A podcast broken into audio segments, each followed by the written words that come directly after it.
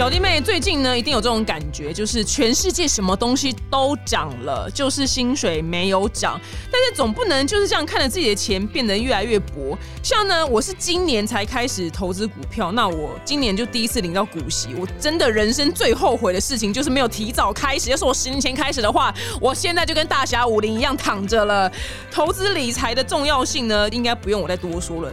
表弟妹们，如果说你想要从事就是小额的投资的话，但是你不知道怎么操作的话呢？这边呢有一个是元大证券的定期定额的股票投资，你可以从小的金额开始，让自己呢就没没有心理负担的状况之下呢，帮自己储蓄跟理财。而且呢，元大呢是台湾最大的证券商，所以呢绝对是安全有保障的，非常非常推荐呢刚入门投资的表弟妹们。那定期定额呢是一个非常简单的投资方式，就是你每个月只要选一天，然后用固定的金额持续呢买入同一只股票。来，我举例给大家听，譬如说，假使呢我每个月三号要用三千块钱买台积电，就是长期投资的方式，就你也不要看盘，你也不要去思考，你就固定这样投入。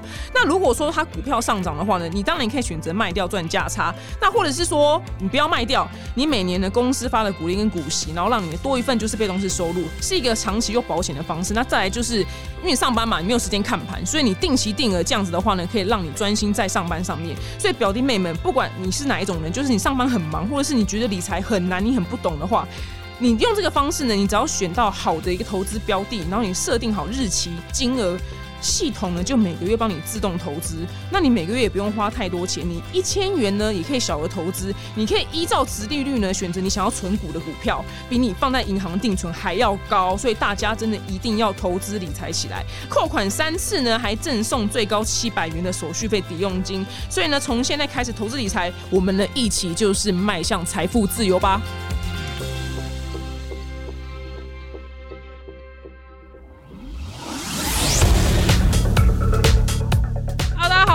收听本周的二百五新闻周报。首先，第一则新闻呢是全球第二大电影院的营运商呢一个叫做 Cine World，它在美国呢就是申请破产的。那它在美国的电影院，其实它下面有一些不同的牌子啊，不是说它全部都叫 Cine World。为什么它会破产呢？其实大家觉得它主要原因是因为它在二零一七年的时候呢，它花了三十六亿美金，就是台币一千一百一十三亿，然后收购了一个叫 Regal 的剧院，然后这是外界就是视它为就是主要破产。原因之一啦，这个 Regal 戏院呢，因为我在美国的时候，我那我家附近就有这间戏院。我跟你讲，我去两次，里面两次都是鬼城。我是说真的，我每次进去的时候想说。这戏院这样这样合理吗？真的就只有我一个人，然后包场，你知道吗？然后果不其然，就在 现在呢，看到他申请破产的新闻。然后他们现在是连售票员都没有了，就是全部都改成就是那个机器那边卖票。然后那机器也是非常的难以理解，你知道吗？我跟有一次我自己去看电影时候那边买票，然后跟隔壁的那美国人，美国人没跟我那边研究那个机器怎么用，你知道吗？因为那机器真是蛮难用。我想说我英文不好。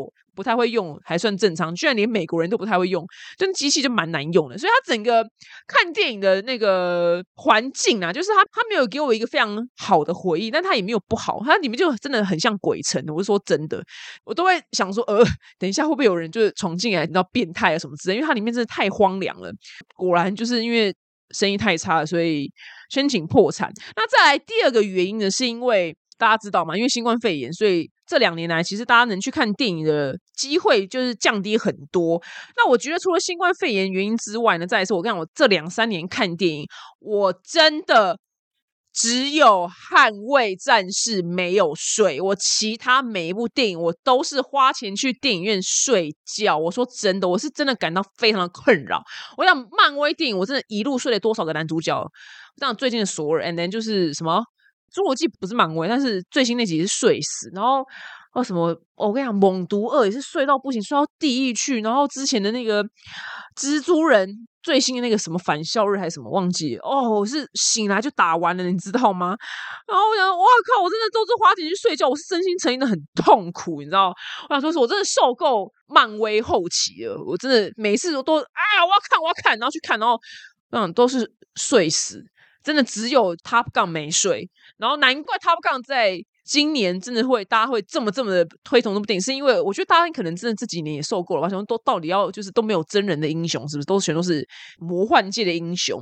然后好不容易就是当年呢，我们是这一票老人长大了，我们小时候的英雄都是走真人路线，大部分啊，就是譬如说像是。以前的很多就动作片都是像什么布鲁斯威利啊，然后就是你知道走这种真人路线，现在一时间想不起来，反正就一些老派那个动作片都是真人这样。哦，这真心曾经受过漫威，我觉得啊，现在电影院的票价，美国一张十六块美金左右啦，真的是非常非常的贵。那台湾呢，目前大概像是微秀的票价是三百三。那以前我小时候儿童时期，就国中的时候去看电影，然后微秀电影是天花板，因为它新一区，你知道就觉得哇靠，你知道自己去华纳会去看电影，觉得自己很屌，然后自己很潮。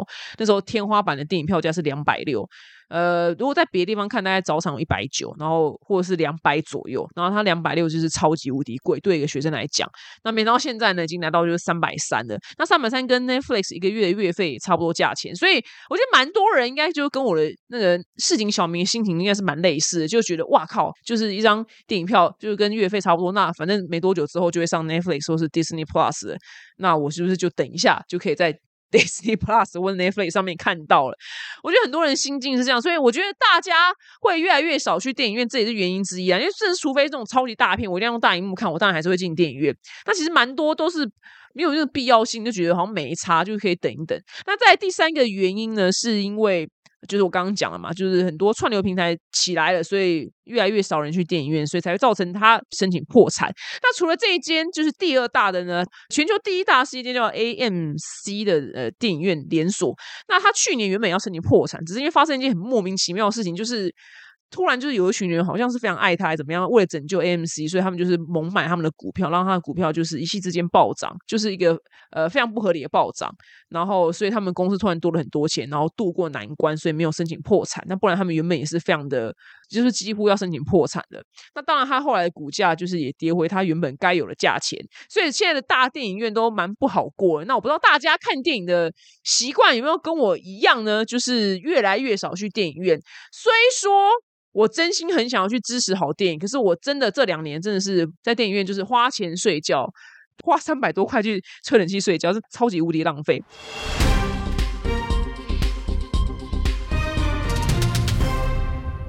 那下一则新闻呢？是我们日常生活呢常听到一个东西，就是锂电池嘛，就是我们有些东西就会用到锂电池。那这个东西怎么了呢？就是原来锂电池呢，它的原料呢就是非常北蓝，就是啊，我要我刚讲个废话，就是锂。那锂矿呢，就是蕴藏量最丰富的国家呢是南美洲的智利、玻利维亚跟阿根廷。有没有听起来就是非常的陌生？没错，因为我们非常少看到就是南美洲的新闻，所以我个人对南美洲也非常不熟。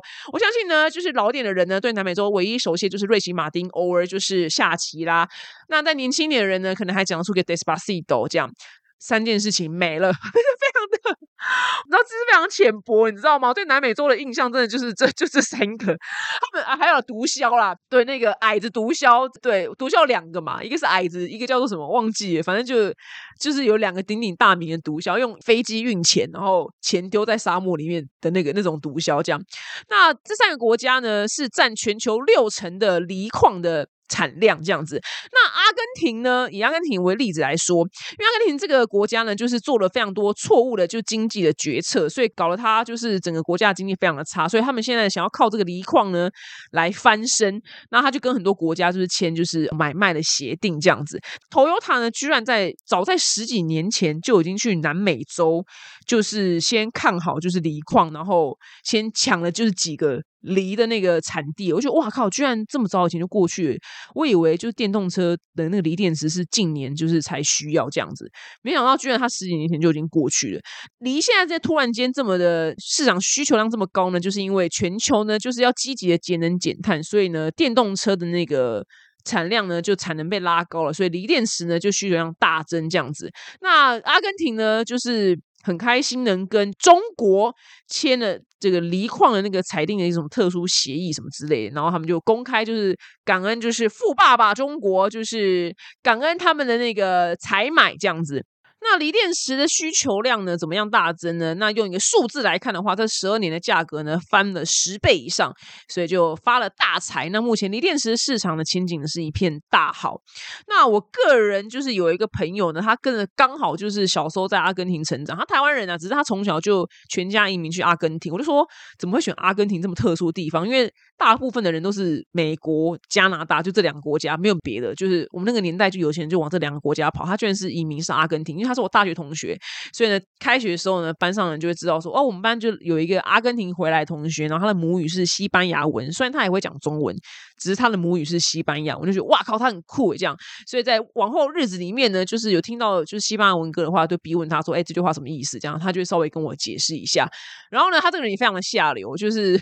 他居然就在大学的时候给我选修就西班牙文，因为他这西班牙文，他就睡觉考试他都可以拿满分，你知道吗？只他为了就拿学分，然后就修西班牙文，我们就是全部人就骂他说你这很下流胚子这样。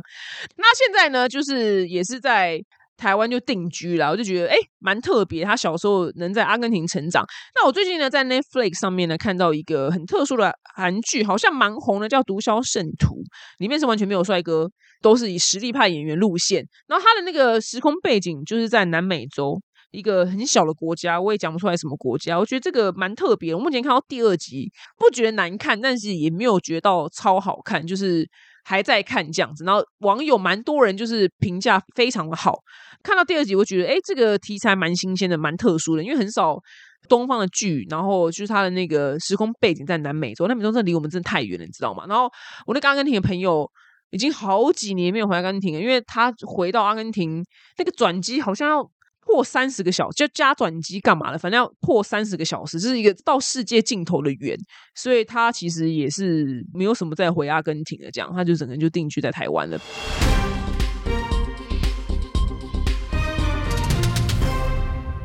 那下则新闻呢，就是已经铺天盖地的那个英国女王过世，那所以就不需要。来跟大家讲发生什么事情。不过呢，他儿子呢，查尔斯呢，就是因为刚当上国王嘛。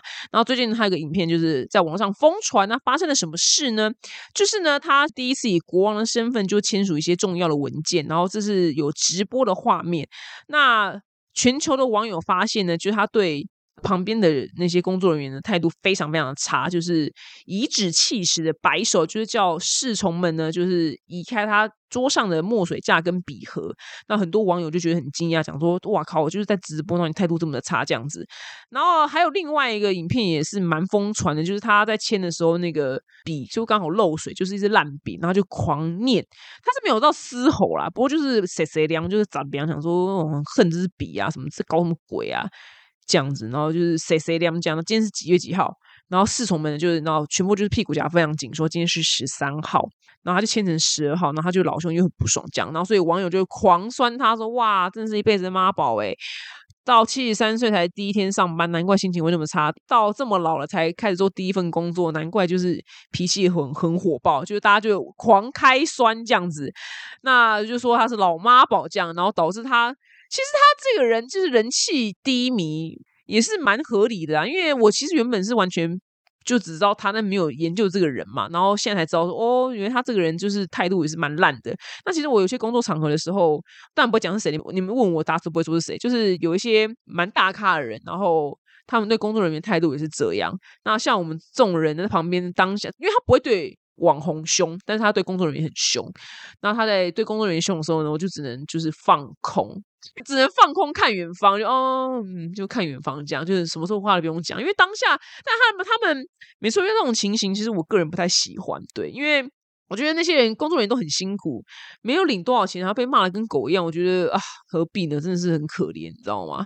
然后这样每天上班心情会很差，除非他真的本身是特 M 啊，老板骂他是超爽爽歪歪送他。才有办法，就是很开心去上班。然后他们当然在荧光幕前的形象都是非常非常的亲民，因为谁会只有我们这种在荧光幕前就是凶不拉几，成天骂超干打屌人，真的是对工作人员都很有礼貌。大部分啊，没有惹我生气的话，我真的是合情合理的状况，绝对都是很有礼貌的状态。对，除非是真的是对方做出非常不合理的事情，我才会难得生气。那只是那种。越看起来越和蔼可亲的人，我就觉得啊，看到真相的时候，我头就会有那么一点点痛。好了，你们不用猜，也不用想，我是打死都不会说是谁的。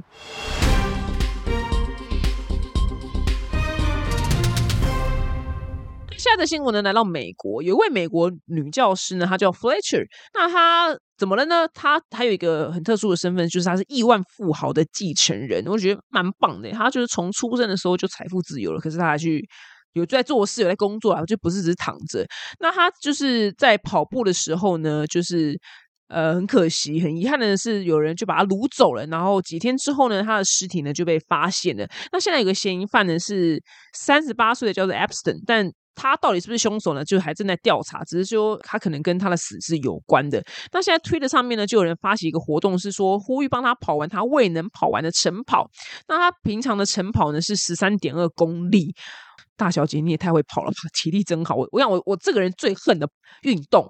整个地表我最恨的运动就是跑步。我说真的，因为我每次跑步，我觉得我的肺都要撕裂了。我觉得我先天就是肺太小，你知道吗？我就是肺小，对，所以我在跑步的时候感到就是肺很痛。我从小。因为小时候就要考试跑操场八百公尺，永远 forever forever ever 最后一名，真的是 forever 最后一名诶，永远都最后一名，就是真的好讨厌跑步。他大小姐居然可以晨跑跑十三点二公里，我真的觉得非常的厉害。那他们就发起这个活动，就是为了纪念他，然后就是跑完的时候呢，还要上传推特，然后 hashtag 他的名字啊之类的。那蛮多就是民众呢就响应这个运动，然后甚至呢还有就是远从意大利。来的民众来响应这个活动，虽然是不认识 Fletcher，但是大家都觉得呃很替他感到难过这样子。那我个人呢，个人是一个蛮少在响应什么事情的人，那我难得曾经有响应过一件事情，其实。我也不知道该怎么讲，就是讲出来不不知道到底是不是合理。就是我曾经就看完一支 YouTube 影片，然后那支 YouTube 影片，因为我说过就非常着迷犯罪案件，然后那支 YouTube 影片影片里面有一个美国的法官，他就是从头到尾都在包庇那个。不是嫌疑，他就是就是他嘛。他从头到尾都非常不合理的在包庇那个人，所以受害者的家属呢，就是受到非常严重的二度伤害。就我刚刚看那影片，真的会气到，真的是你知道吗？那个肠子都会全部就是打蝴蝶结，就真的太气。想说，干这妈是法官是沙小，他不是恐龙法官，他是没有，他是撒旦法官，他是撒旦。然后呢，这个法官在退休之后呢，居然还好意思，就是出了一本书，就教大家就是司法要怎么样公平公正。然后，其实这件事情在以前，因为它它是几十年前的事情，所以。可能只有那个城市的人知道，或那个州的人知道。只是因为就现在有 YouTube 嘛，然后很多那个 YouTube 人呢就讲到这个案件，所以就越来越多人就像我一样，就是哎，从来不知道这件事情，然后现在知道这件事情，然后大家就很突然，然后你知道吗？就一狗票，就全球网友就在 Amazon 上面找到那个王八蛋法官出的书，然后下面就狂刷一星，然后猛留言狂骂。然后我跟你讲，我看完这影片的时候，我真的就气到，就是马上去 Amazon 上面就打他的名字，就会出现他的书名。我也就是要留言就狂骂他，你知道吗？就英文也没那么好，就是为这个就站太气，想说妈的，你这王八蛋去死吧！然后就是没有办法狂刷，就是我只能刷一次，就刷一星，然后去骂他，因为因为我们不能为受害者家属做些什么，然后就只能做这件小事情，就响应他。真是看完真的太气了，这样。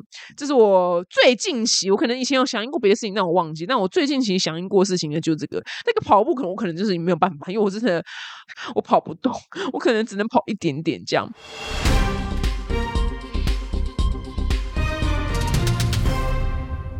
那现在的新闻呢？我们来到德国。德国呢有个老牌的卫生纸公司呢，叫做 Heco。然后呢，它最近怎么了呢？它从一九二八年就成立了，所以它是一个非常长久的生意。那生意表示都蛮好的，才可以活到现在嘛。那它最近的申请破产呢，是因为它生产就是卫生纸的成本就是增加太多了，所以它不堪负荷。那大家就会想说，那你就就是末端售价就拉高就好了嘛，因为很多东西不都涨价嘛。干，我跟你讲，不是我来说，想涨价这件事情，他妈的，我去那个最爱去就是快乐法廊，呃，我们家附近快乐法廊，我真的是大户，我讲真的是大户。And then 呢，就是它里面有一个精油按摩按摩肩膀的这个品相，然后一口气好像涨了五百元，我就从此以后就真的是不会去按。我说真的，我尊重它涨价，但是这对我来讲，因为它是人工嘛，就是人工按，然后。精油有办法就是一次涨这么多吗？因为涨五百块是那个那个幅度是不知道已经超过五十趴，你知道吗？这非常夸张，所以我就不会去按的。但是。其实，在那些民生用品，他没有办法这样子直接末端售售价涨价，因为他说他没有办法在末端售价，譬如说像店家或药妆店直接涨价，原因是因为他们就不会进货了，那或者是客人就不买了。那之前看日本的时候，日本现在通膨非常严重，那很多制造业面临一模一样的问题，然后那个制造业就叫苦连天，因为他说他们没办法这样直接马上涨价，因为这样子就是通路商他们就会不进货，然后他说通路商也非常生气，说你现在开的什么价钱呐？啊，你跟我讲成本。飙涨，你自己细算，你自己想办法。所以那蛮多通路是蛮凶的。但凶归凶，也是蛮多东西都还是默默的涨价了。对啊，那个阿唐行都不是一碗两百六嘛，但还是生意生意非常的好。所以这个老牌的卫生纸公司呢，就。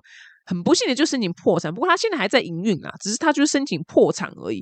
所以有时候破产跟我们内心想的那个定义有点不太一样，不是说全部都你知道吗？key 掉掉收起来不做，就还是可以继续做啦。只是他申请破产，就是可能他有一些应变能力去，然后整合他的债务之类的。那所以现在德国网友就说，那我们要怎么样省卫生纸？那我个人觉得，这免治马桶嘛，因为老外还是比较没有在用免治马桶。好像走日本，就亚洲才在流行免治马桶。那讲到卫生纸这件事情呢，我个人觉得，因为我今年去美国嘛，所以我只能拿美国举例，我没有去过别的地方。就是美国的每一个马桶，就公共厕所都没有附垃圾桶，我觉得真是非常奥妙。因为他们的所有卫生纸都叫你直接丢马桶，因为它会溶解，它只有附一个非常极小的铁盒，那个极小铁盒是给你丢卫生棉或是。棉条用的，但台湾的所有的公厕都叫你卫生纸千万不准丢马桶，一定要丢垃圾桶，就是非常大的文化差异。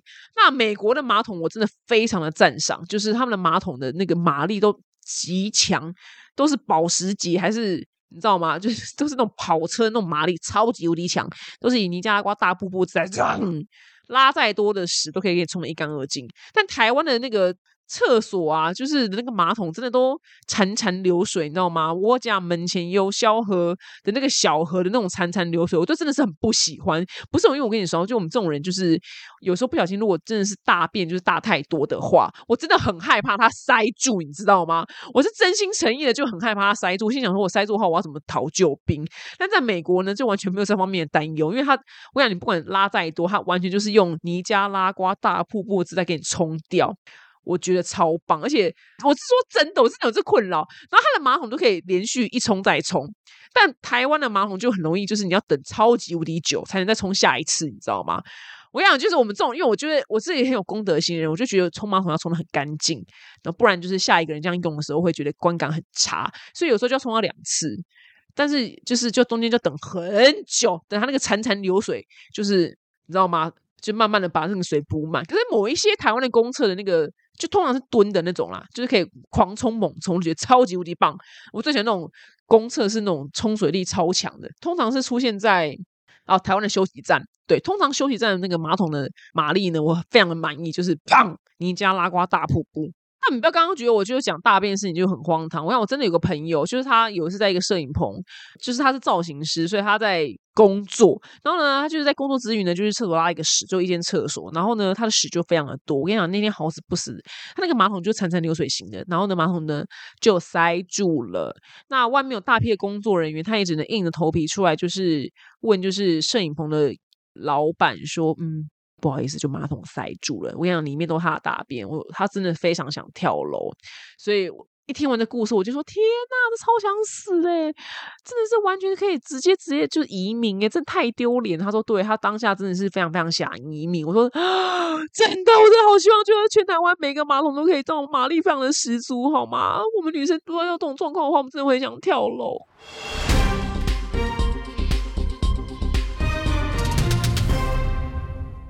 好，下一则新闻呢？下一新闻呢，看的就是心情也不是太好。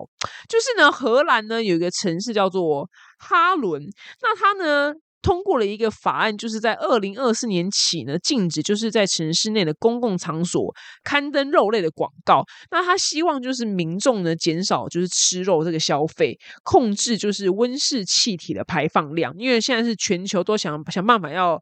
节能减碳嘛，因为温室气体就是全球暖化的主要原因之一，所以呢，这是一个全球第一个城市就实施这么奇特的政策，这样子。那卖肉的业者就非常强烈的反对，就说你这样子形同就是限制我们的自由这样子。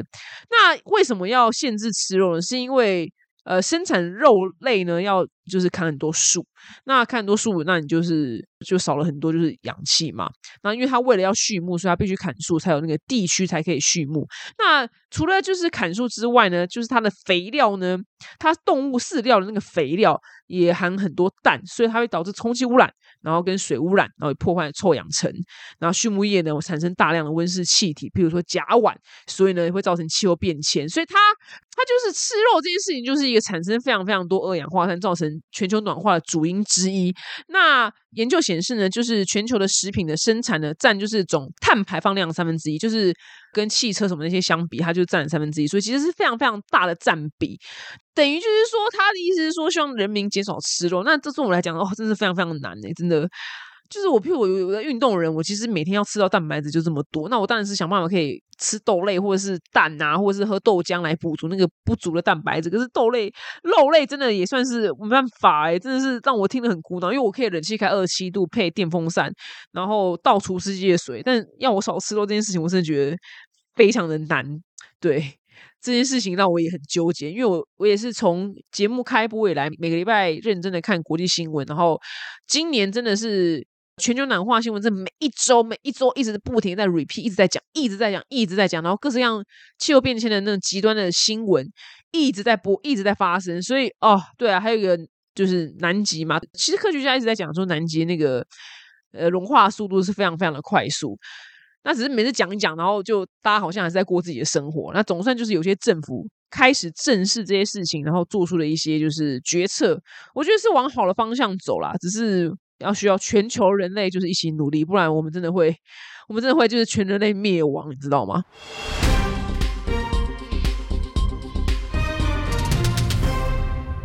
那下的新闻呢？我觉得非常正面，就是瑞士那个连锁超市的龙头呢，叫做 Migros，它宣布说它推出了一款就新的咖啡机的系统。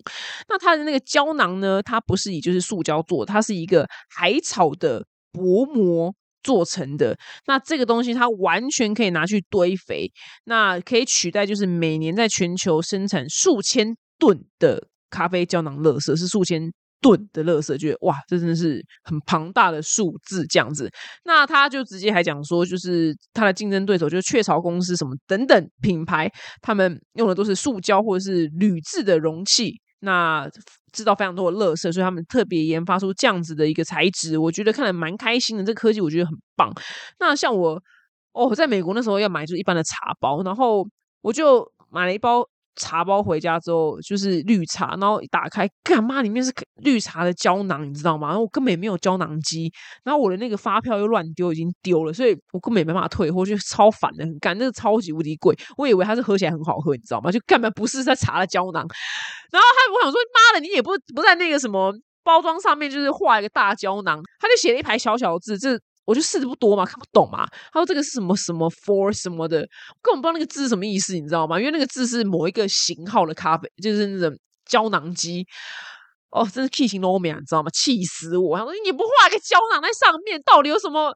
我怎么会知道呢？最最那那那包茶就到现在还躺在那，因为我也没有机器可以喝，所以也不能拿去退。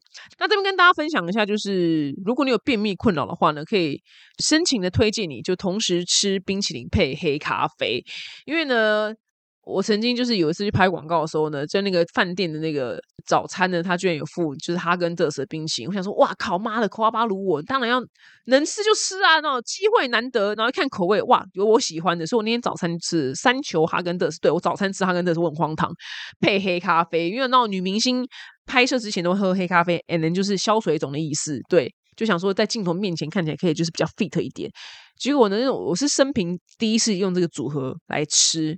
我想我那天真的，我到了人生的低谷，创新的低谷，我真的要过世了，我真的差点过世，因为我没有料到这两个东西不能一起吃，他们在我的肚子里面形成了一个非常严重的化学作用，我的肚子呢，它里面真的就是有一场龙卷风。我跟你说，我的肛门真的是以死守，就是四行仓库山海关的姿态来死守，因为不然我真的会拉在我的裤子上面。而且我在拍广告的地方是沙滩，离就是厕所很远，是要坐沙滩车才能抵达的。它不是马上就是走路可以抵达，你就知道有多远。我就只能趁一个空档，就是导演喊咔的时候，不好意思，大家因为工作人员非常的多，二三十个，你知道吗？就是我去我啊，我去上个厕所，不好意思，不好意思，大家等我一下。跳上沙滩车，然后沙滩车一路就是非常的颠簸，就是因为毕竟在沙滩上，然后一路上开回去，然后冲到厕所，真的就是肛门，我用我的括约肌真的非常的强壮，对，死守山海关，这这是我人生的低谷，你知道吗？然后后来呢，有时候在美国很蠢，我就忘记这件事情了。我就是有天早餐呢，我又吃了冰淇淋配黑咖啡，因为我就是前一天买了。一个新的冰淇淋，我就觉得很想吃，就想说不要吃宵夜，我就熬到当早餐吃好了，感觉就是比较没那么胖，你知道吗？幻想那天吃完完全出不了门，我整整在家里面拉了七次，我就拉了七次，对我是真的要。包尿布，我真的要住在马桶上面。我拉到后面直接都喷水，你知道吗？因为也没东西可以拉了。就是每次去健康检查之前，不知道喝一个很难喝的那个泻药嘛，我就可以改成这个 set，就改成就是士冰淇配黑咖啡。我想包准你真的需要住在马桶上。我想我那天真的是拉到我男友说，baby，我真的觉得你此生不要再这样吃了好吗？我真的觉得你很荒唐。你今天一整天就是都在马桶上面。我说真的，我真的错了。而且他是真的要。拉到你肚子里面的化学作用停止之后，你才办法停止拉。你知道我是真的从早拉到晚，而且我每次进去就是很久很久，哦，我真的要死掉！我真的现在我完全记得，就是我除非是真的便秘，我才会吃这个组合，然后一整天在家，不然我绝对不会就是要在出门的时候吃个白痴的组合。所以如果你有便秘困扰的话，我深情的建议你可以试试看冰淇淋配黑咖啡，我包准你过世清肠胃。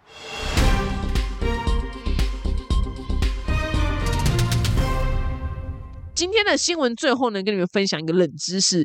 其实它也是一个新闻啦，就是在葡萄牙最近呢，有个女生呢，她怀了双胞胎，她才十九岁，她是没有露面啊。那她发生什么事情呢？她双胞胎的老爸呢，居然是不同的，就是 A 是 A 爸爸，B 是 B 爸爸，怎么会这么荒唐的事情呢？她大小姐呢，居然也不知道为什么，她才突然想起来说，哦，那一天呢，她也跟另外一个男生发生关系，然后所以呢，才会造成就是。他的那个双胞胎有两个不同的爸爸，那这个医学上呢非常的罕见，叫做同期复孕。这个词就是对同一个时期然后重复怀孕的意思啊，应该就这样解释。那目前在全球的医学报告上面呢，只有二十例，所以是非常非常罕见的案例，因为这几率真的超级无敌低的。那看到这个冷知识呢，对我来讲不是重点，重点是女生蛮欠骂的。她说：“干，你是不会戴保险套是不是？你一。”这一天之内跟两个男人发生关系，然后都内射，我说你这人真的是有够荒唐诶，这女的真的超荒唐，而且才十九岁，这一看就是智商奇低无比的人。我是说真的，就是我我觉得女性身体可以自主，你要约炮什么，我觉得 OK，但是你好歹要带套吧，大姐大姐，这不是基本常识吗？而且你这么年轻就怀孕生子，她肯定之后人生会过得非常的颠簸，除非她娘家很有钱，或是她真的就是很有头脑。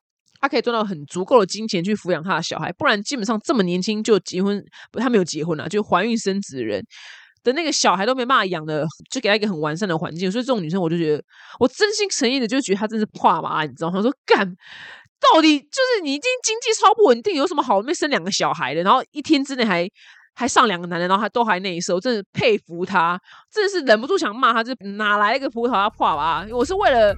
小孩感到担忧，虽然我根本不认识他小孩，因为我会觉得这样子他的生长环境会非常的刻苦，所以我觉得要要有一个稳定的经济关系再生小孩是会是一个比较理想的状态。